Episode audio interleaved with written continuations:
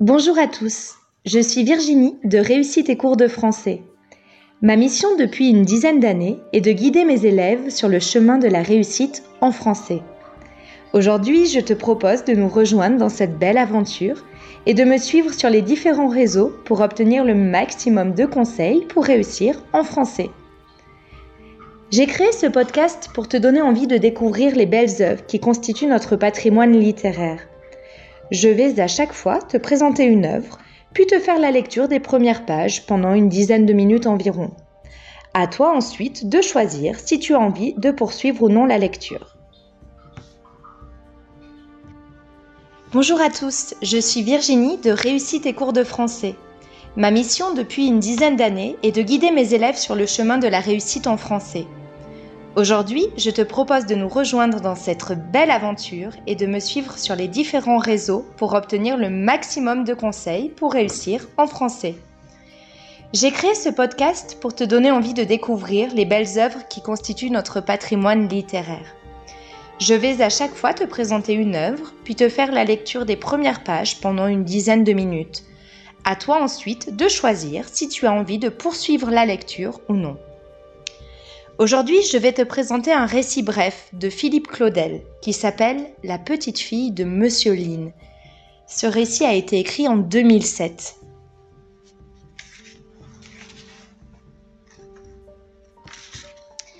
Philippe Claudel, La petite fille de Monsieur Lynn. C'est un vieil homme debout à l'arrière d'un bateau. Il serre dans ses bras une valise légère et un nouveau-né plus léger encore que la valise. Le vieil homme se nomme Monsieur Lynn. Il est seul à savoir qu'il s'appelle ainsi, car tous ceux qui le savaient sont morts autour de lui. Debout à la poupe du bateau, il voit s'éloigner son pays, celui de ses ancêtres et de ses morts, tandis que dans ses bras l'enfant dort. Le pays s'éloigne, devient infiniment petit, et Monsieur Lynn le regarde disparaître à l'horizon pendant des heures, malgré le vent qui souffle et le chahute comme une marionnette. Le voyage dure longtemps, des jours et des jours, et tout ce temps, le vieil homme le passe à l'arrière du bateau, les yeux dans le sillage blanc qui finit par s'unir au ciel, à fouiller le lointain pour y chercher encore les rivages anéantis. Quand on veut le faire entrer dans sa cabine, il se laisse guider sans rien dire. Mais on le retrouve un peu plus tard sur le pont arrière, une main tenant le bastingage, l'autre serrant l'enfant, la petite valise de cuir bouillie posée à ses pieds. Une sangle entoure la valise afin qu'elle ne puisse pas s'ouvrir, comme si à l'intérieur se trouvaient des biens précieux. En vérité, elle ne contient que des vêtements usagés, une photographie que la lumière du soleil a presque entièrement effacée, et un sac de toile dans lequel le vieil homme a glissé une poignée de terre. C'est là tout ce qu'il a pu emporter et l'enfant bien sûr. L'enfant est sage, c'est une fille.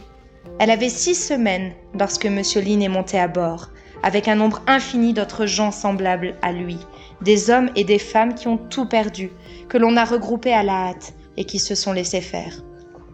Six semaines.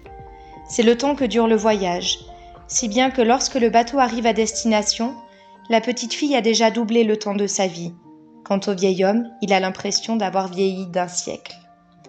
Parfois il murmure une chanson à la petite, toujours la même, et il voit les yeux du nourrisson s'ouvrir, et sa bouche aussi. Il la regarde, et il aperçoit davantage que le visage d'une très jeune enfant.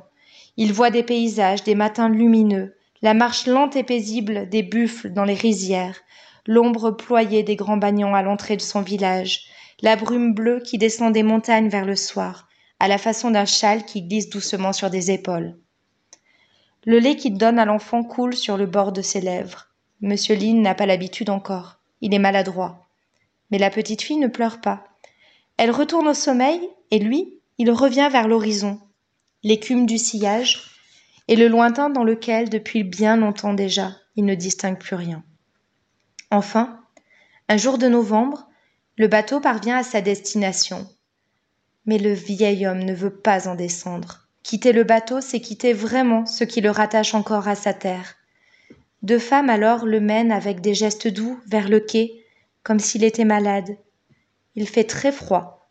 Le ciel est couvert. Monsieur Lynn respire l'odeur du pays nouveau. Il ne sent rien.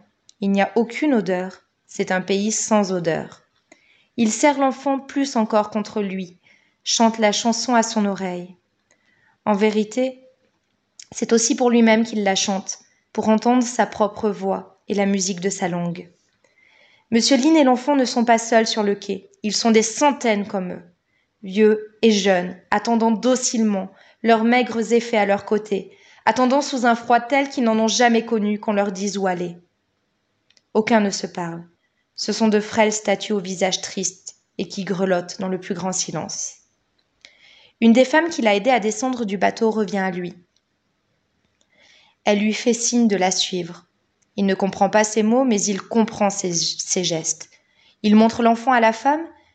Elle le regarde, paraît hésiter et finalement sourit. Il se met en marche et la suit. Les parents de l'enfant étaient les enfants de M. Lynn. Le père de l'enfant était son fils. Ils sont morts dans la guerre qui fait rage au pays depuis des années déjà. Ils sont partis un matin travailler dans les rizières avec l'enfant, et le soir ils ne sont pas revenus. Le vieil homme a couru, il est arrivé essoufflé près de la rizière. Ce n'était plus qu'un trou immense et clapotant, avec sur un côté du cratère un cadavre de buffle éventré, son joue brisé en deux comme un brin de paille.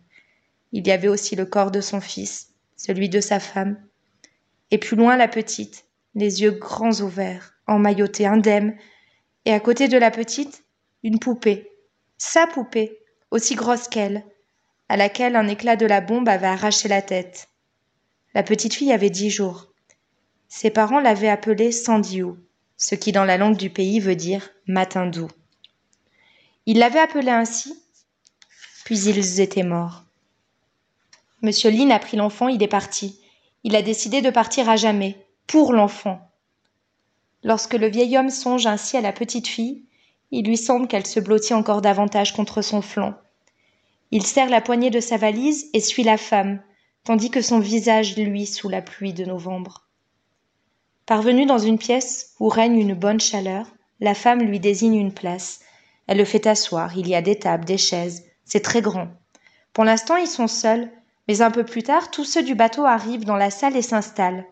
On leur sert à manger une soupe. Il ne veut pas manger. Mais la femme revient près de lui pour lui faire comprendre qu'il faut manger. Elle regarde la petite qui s'est endormie. Il voit le regard de la femme sur l'enfant. Il se dit qu'elle a raison. Il se dit qu'il faut qu'il mange, qu'il prenne des forces pour l'enfant, sinon pour lui. Il n'oubliera jamais la saveur muette de cette première soupe, avalée sans cœur, alors qu'il vient de débarquer qu'au dehors il fait si froid, et qu'au dehors ce n'est pas son pays, c'est un pays étrange et étranger, et qui le restera toujours pour lui, malgré le temps qui passera, malgré la distance toujours plus grande entre les souvenirs et le présent. La soupe est comme l'air de la ville qu'il a respiré en descendant du bateau. Elle n'a pas vraiment d'odeur, pas vraiment de goût. Il n'y reconnaît rien. Il n'y trouve pas le délicieux picotement de la citronnelle, la douceur de la coriandre fraîche, la suavité des tripes cuites. La soupe entre dans sa bouche et dans son corps, et c'est soudain tout l'inconnu de sa vie nouvelle qui vient en lui. Le soir, la femme conduit M. Lynn et l'enfant dans un dortoir. L'endroit est propre et spacieux. Deux familles de réfugiés y sont déjà installées depuis trois semaines. Elles ont pris leurs habitudes et leurs aises. Elles se connaissent pour être originaires de la même province du Sud, Ensemble, elles ont fui, dérivé longtemps sur une épave avant d'être recueillies à bord d'un vrai bateau. Il y a deux, deux hommes, jeunes. L'un a une femme, l'autre deux. Les enfants, au nombre de onze, sont bruyants et joyeux. Tous regardent le vieil homme comme un gêneur et le nourrisson qu'il porte avec des yeux étonnés, un peu hostiles. Monsieur Lynn sent qu'il les dérange. Malgré tout, il se force à lui faire bon accueil, s'incline devant lui, l'appelle oncle, comme c'est la coutume.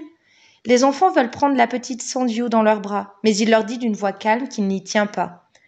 Il la garde contre lui.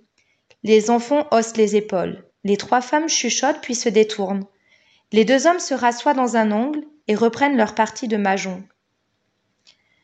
Le vieil homme regarde le lit qu'on lui a attribué. Il pose délicatement l'enfant à terre, enlève le matelas du sommier, le place à même le sol, il couche l'enfant sur le matelas. Enfin, il s'allonge à côté d'elle, tout habillé. tenant dans sa main la poignée de sa valise. Il ferme les yeux, oublie les familles qui se sont mises en cercle et commencent à manger. Il ferme les yeux et s'endort en songeant au parfum du pays natal. Ma lecture est à présent terminée. Je vous invite à lire la suite de cette nouvelle très brève, dont la chute est absolument surprenante, mais aussi bouleversante. Je vous souhaite une très bonne lecture et vous dis à très bientôt pour un nouveau podcast.